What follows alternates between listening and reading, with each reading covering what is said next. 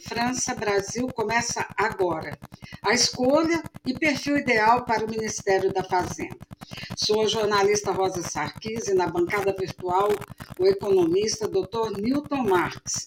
Vasta experiência na área de economia e finanças, é especialista em políticas macroeconômicas, sistema financeiro, economia do setor público, finanças é, finanças para não economistas e educação financeira e microfinanças e gestão de riscos.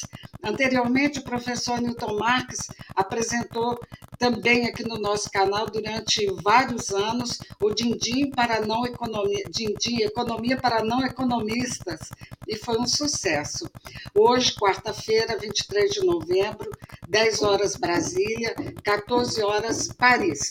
Os nossos destaques de hoje será a escolha e perfil ideal para o Ministério da Fazenda, dois governo de transição, e aí nós temos esses dois, dois é, destaques. E daqui a pouco eu estou aqui a aguardar o professor Newton Marx. Eu espero que logo ele entre aqui conosco, mas de qualquer forma nós nós vamos tratar aí da economia, falar sobre esse assunto que é tão que tem tumultuado os mercados, que tem, é, enfim, é, essa questão toda. Eu vou aqui passar um vídeo que o Brasil voltou do presidente Lula na COP27, enquanto a gente aguarda o professor. Nilton a frase que mais tenho ouvido dos líderes diferentes, de diferentes países é a seguinte frase: O mundo sente saudade do Brasil. Quero Quero dizer para vocês que o Brasil está de volta. Está de volta.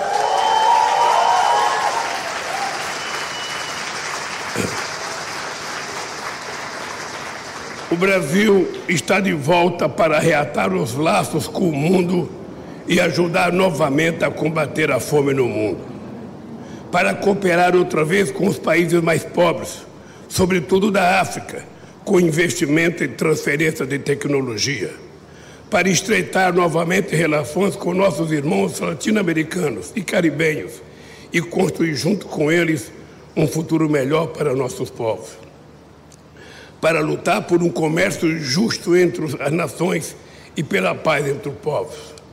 Voltamos para ajudar a construir uma ordem mundial pacífica, assentada no diálogo, no multilateralismo e na multipolaridade.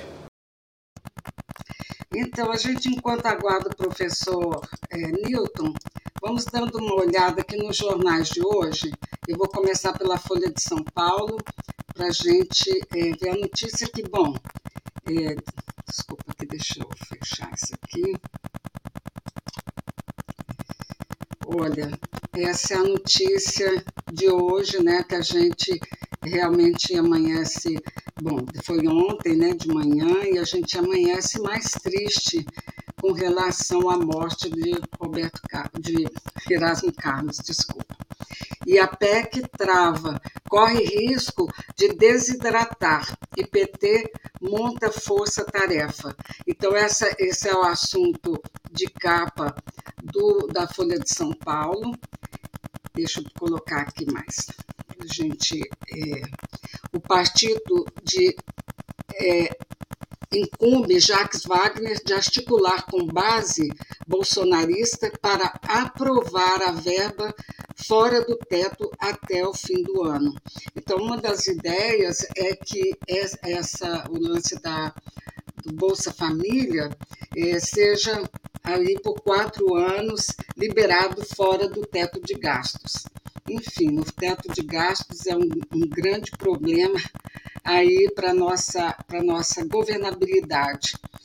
É uma é uma imposição do mercado das, dos grandes aí dentro da, da economia, né? Os, essa, essa, essa parte tão pequena né, da, do, do, de, de população que exige essa, essa pressão enorme e que sacrifica e deixa o povo realmente é, numa situação de fome.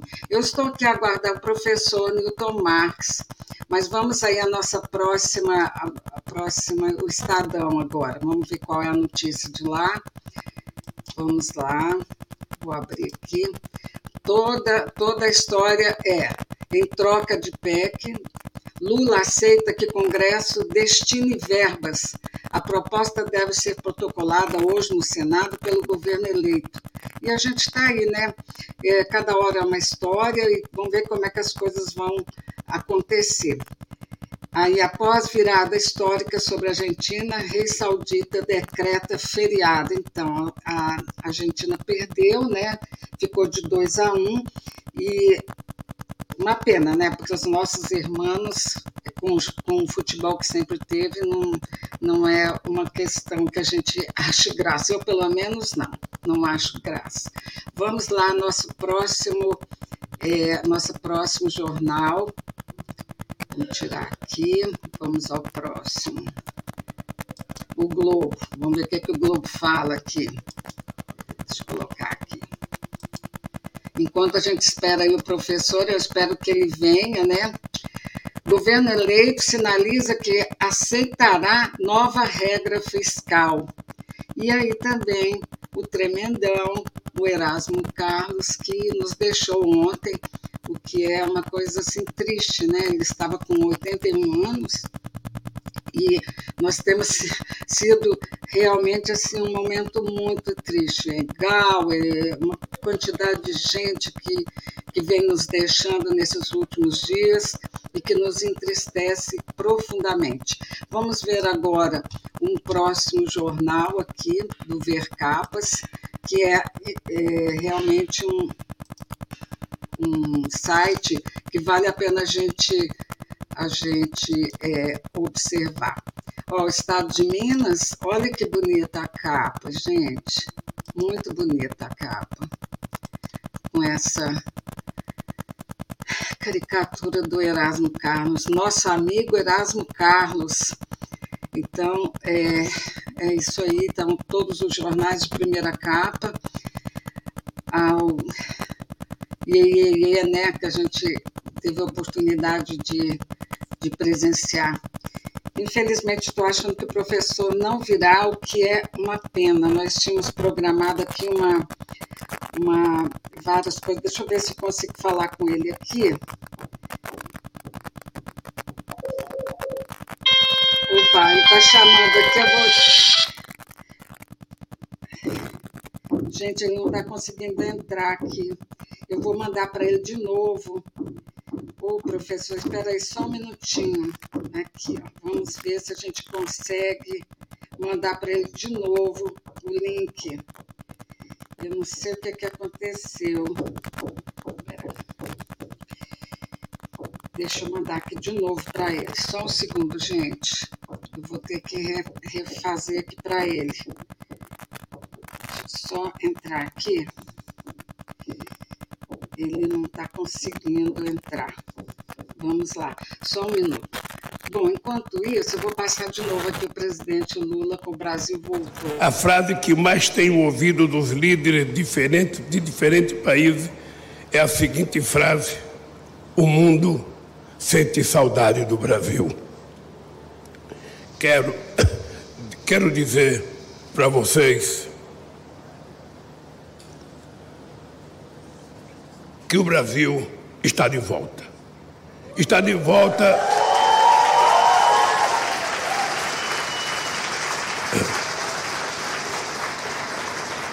O Brasil está de volta para reatar os laços com o mundo e ajudar novamente a combater a fome no mundo. Para cooperar outra vez com os países mais pobres, sobretudo da África, com investimento em transferência de tecnologia para estreitar novamente relações com nossos irmãos latino-americanos e caribenhos e construir junto com eles um futuro melhor para nossos povos. Para lutar por um comércio justo entre as nações e pela paz entre os povos. Voltamos para ajudar a construir uma ordem mundial pacífica, assentada no diálogo, no multilateralismo e na multipolaridade Bom, a gente continua aqui esperando o professor, eu repassei para ele o, o, link, mas é isso aí, a gente está vendo os jornais, só mais um minuto aqui, vamos lá, eu espero que ele consiga entrar. Vamos ver o, o próximo jornal, o tempo. Olha, a gente está em uma questão super ontem, né? O partido de Bolsonaro, o PL, aciona a TSE para anular 59% das urnas. Essas excrescências por parte de Bolsonaro e também pelo presidente é, do PL é uma coisa assim inacreditável, inacreditável. Olha lá, o professor chegou. Demorei, mas entrei, Rosa. Ah, é isso aí, professor, que bom. Eu vou então tirar aqui para a gente começar com o nosso, nosso assunto aqui. Vamos lá. Então, professor, como é que você está? Ah, eu estou aqui, né, as voltas com essa, porque eu troquei o aparelho o celular Sim. e essa tecnologia me deixou aqui com problema de entrar no, no, na hora aí, pelo menos perdi os 10 minutos, né, Rosa? Ah, não, tudo bem. A gente vai agora entrar na, na nossa conversa. Então, professor, como é que tem sido aí os seus dias? Eu vi que você está participando aí de, de várias coisas. Conta aí para a gente antes de nós começarmos no nosso Então, assunto. eu estou eu, eu preocupado, Rosa, porque aquela turma da direita, e aí está me deixando desconfortável, você entendeu? Eu entrei pra, justamente para ver se eu conseguia ter um programa mas eu já eu já tô já tipo assim, eu tô ressabiado, sabe? Entendi. Então eu não sei se vai ter futuro ali não, porque mas é porque eu tô tão desesperado para conseguir dinheiro que por conta daquele negócio da briga com a ex-mulher, porque tá demorando isso aí só só ano que vem é que talvez e aí eu fico querendo pegar qualquer trabalho. Só que isso aí acaba me, me, me aviltando, né? Meu trabalho, até o meu nome, né, profissional, então isso está me deixando desconfortável. Mas você sabe? sabe? professor, quando você falou em entrar naquele canal, eu te falei, falei, olha, é, não dá para servir dois senhores. eu sei, mas Rosa, mas você imagina, eu estou precisando de dinheiro, o que, que eu faço? Eu não é. vou me prostituir, mas eu é. entrei pensando que eu podia, mas eu concordo com você, desde o início eu, eu entrei sabendo que eu estava onde eu estava pisando. Só que eu não imaginei que o negócio ia ser ia se da, descambar o troço, entendeu? Mas é. eu estou tentando impor o meu, o meu jeito, né? Eu estou é. tentando impor a minha, a minha postura. Mas eu estou tendo dificuldade, porque eu não estou vendo dinheiro e, ao mesmo tempo, eu estou me submetendo a certas coisas que eu não estou gostando, entendeu? Tá Isso está me incomodando. Ah, com certeza. Mas você sabe, professor, quando você me falou desse canal, eu fui lá pesquisar. Eu sabia que você não cabia naquele canal. Mas... Então, mas eu, eu, eu, é tipo aquele negócio, né? Você está desesperado, poxa, querendo alguma coisa e você acaba entrando. Mas não é assim também que eu vou. Eu, mas eu estou tentando impor, mas se eu não conseguir, eu vou sair fora, entendeu? Isso é evidente. É verdade. Eu não vou. Eu, não, depois de 70 anos, eu não vou ficar me, me sujeitando, mesmo que a questão financeira ela está me, me, me, sufocando, eu não vou também jogar é, meus, minha experiência, quase 50 anos de, de experiência fora, não. É, professor, mas essas questões né, de passos, de repente, que a gente faz a ruptura, traz muitos problemas. Professor, então, para iniciar, eu queria que você analisasse esse nosso primeiro bloco.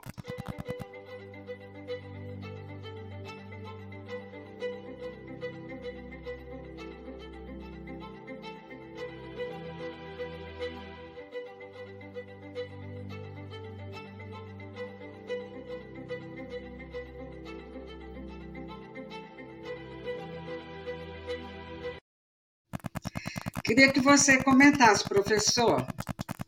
Olha, Rosa, é questão dos bancos, a questão do sistema financeiro, isso é mais velho do que Caim e Abel, infelizmente. O que quer dizer isso? Quer dizer que é, a partir da evolução das economias, a financeirização da economia, ela é um fato.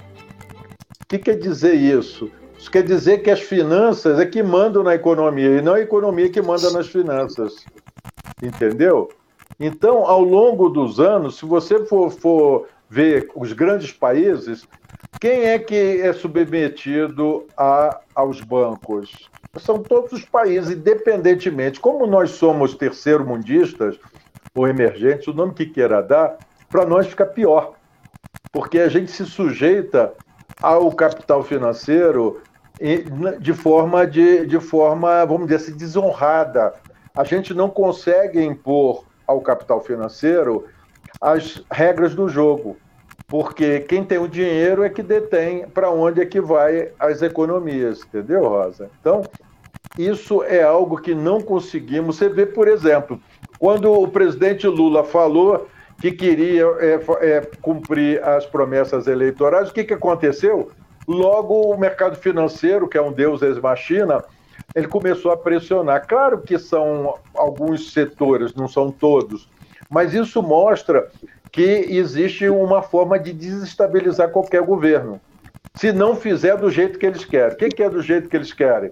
Eles querem que você tenha uma política fiscal de tal forma que eles veem nós vamos financiar esse, essa, esse déficit, essa dívida, mas nós não queremos receber papel, a gente quer receber dinheiro ao final. E queremos também impor certas é, é, é, restrições. Então, é dessa forma que existe. Por isso é que nós, economistas, temos uma linha de economistas, da qual faz parte até o André Lara Rezende, na equipe de transição, que se rebela contra essa, essa hegemonia do capital financeiro. Mas só que ele é o pingo d'água. Você entendeu?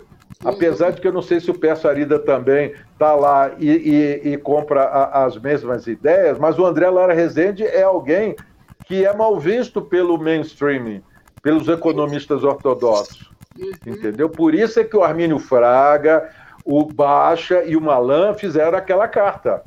Uhum. Apesar de ter apoiado comentar... o. Isso. A gente até vai comentar no terceiro bloco a, a carta, inclusive, do professor José é, Luiz Oreiro, que é também um parceiro nosso aqui, que também subscreveu essa carta. Eu vou passar agora para o segundo bloco para a gente comentar, professor. É, é muito simples. Ela é, excepcionaliza o Bolsa Família do teto dos gastos. E a gente tem que é, ter a clareza de que isso foi aprovado seja o Bolsa Família, o auxílio emergencial, tirar as pessoas da pobreza, ter política social eficiente. Então, eu sei que o Congresso Nacional vai ter muita sensibilidade. É, é muito simples. Ela é, excepcionaliza o Bolsa Família do teto dos gastos. E a gente tem que é, ter a clareza de que isso foi aprovado seja o Bolsa Família, o auxílio emergencial, tirar as pessoas da pobreza, ter política social eficiente. Então, eu sei que o Congresso Nacional vai ter muita sensibilidade para nos ajudar a resolver isso. E acho que o presidente Lula teve uma postura muito, muito importante que foi visitar o Congresso Nacional antes de qualquer outro poder. Visitou o presidente da Câmara, visitou o presidente do Senado e disse: olha, a política tem que resolver os problemas do país. E eu espero que a política resolva, porque se não entender o que nós estamos vivendo, vai ficar muito difícil. Ah, eu avalio que, que, que nós vamos ter, sim, sucesso nessa tramitação. Estamos conversando com é, os líderes, é, já, já teve a conversa com os presidentes da casa. O Congresso entende o momento que nós estamos vivendo. Isso não é para o governo de transição ou para o governo Lula, isso é para o povo brasileiro.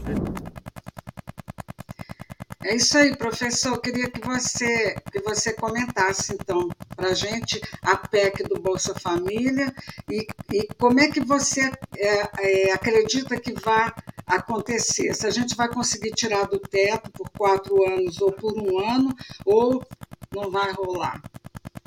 Então, esse é um problema, é uma negociação, tá, Rosa?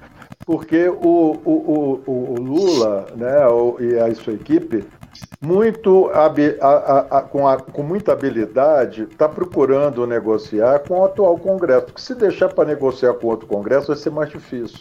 Então, por isso é que existe essa negociação e eu acredito que vai ter um resultado. Talvez não seja o, todo o recurso que o presidente Lula gostaria que fosse aprovado, mas eu acredito que uma parte, pelo menos, para cobrir esse. Porque para o nosso telespectador entender, Rosa, o que, que é essa PEC da transição, né? Não é um cheque em branco que o presidente Lula está pedindo. Se fosse o, o, presidente Bolsonaro fosse reeleito, ele ia ter que fazer isso. Por quê? Porque o presidente Bolsonaro deixou o Auxílio Brasil de 600 reais até 31 de dezembro.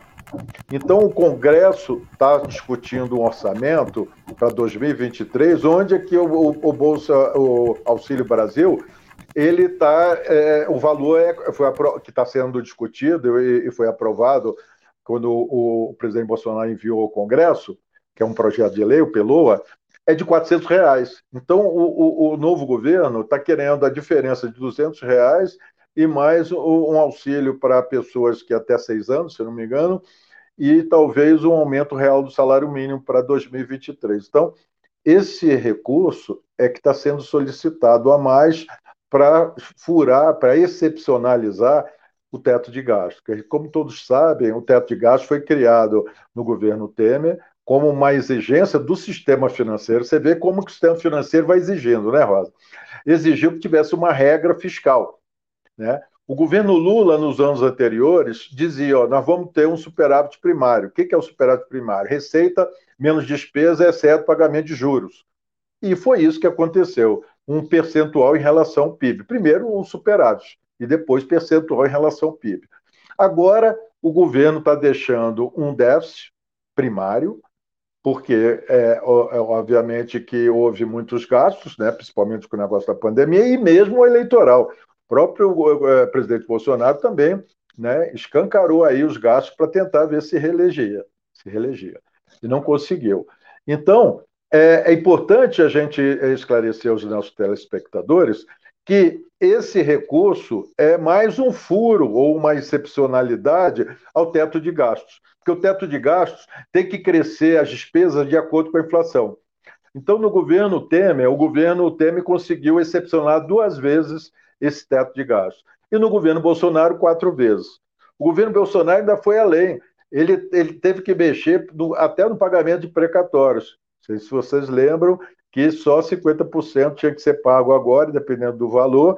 Então, você vê quantas excepcionalidades. Então, o que o presidente Lula está fazendo é garantir uma promessa eleitoral, apesar de que hoje eu estava lendo um economista, Samuel, Samuel Pessoa, que diz que não existe lugar nenhum no mundo que alguém tem que cumprir a promessa eleitoral. Quer dizer, você imagina uma irresponsabilidade desse economista que já trabalhou no governo falar uma coisa dessa, uma sandice dessa.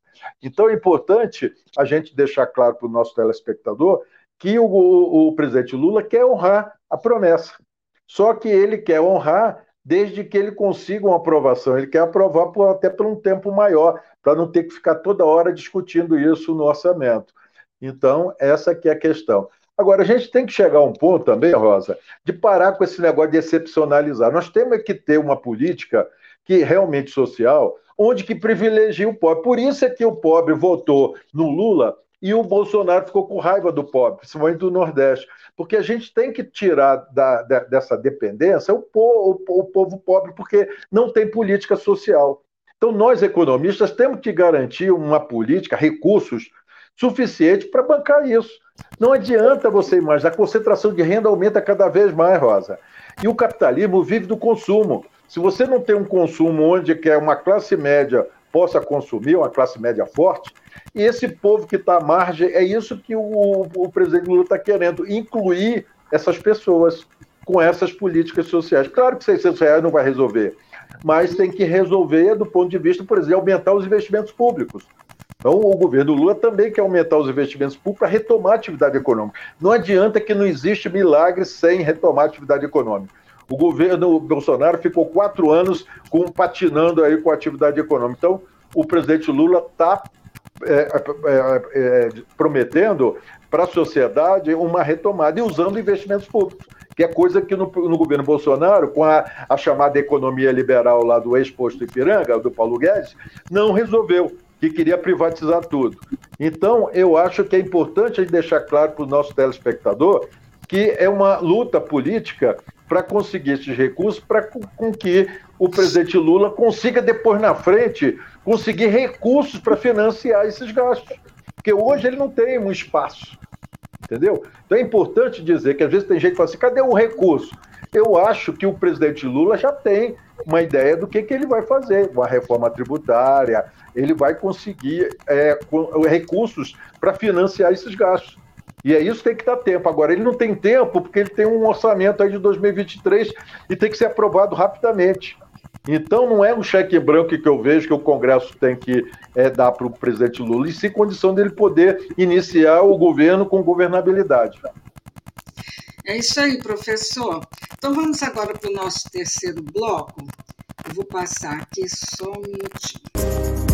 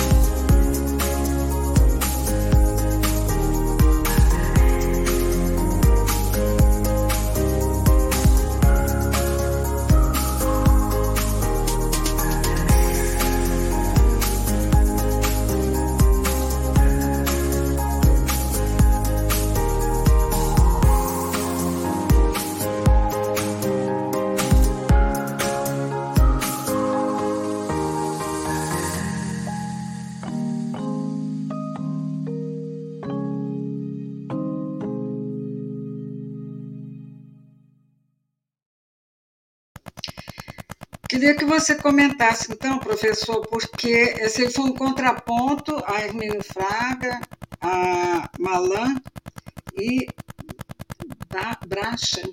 Queria que você, é, queria que você comentasse é, as duas cartas e qual é o, o, o contraponto feito, então, por Bresser Pereira, José Luiz Oreiro, enfim, queria que você comentasse. Tá. Então, quando o, o, o, presidente Lula disse que precisava excepcionalizar o teto de gastos e entrou com um pedido de aproximadamente 200 bilhões, o que, que aconteceu? Os representantes do mercado financeiro chiaram, porque disseram assim: poxa, isso é muito. Isso daí pode chegar até 500 bilhões ao longo dos quatro anos. Então, é, foi, foi aquele frisson. Aí o, o, o, Malan, né, e junto com o Armínio Fraga e o, e o Baixa, que são três economistas da linha que a gente chama da ortodoxia e ligado ao mercado financeiro, publicaram uma carta para dizer, olha, presidente Lula tem que dizer o que, que é, vai ter uma âncora fiscal, com base em que, que vai ser esse endividamento?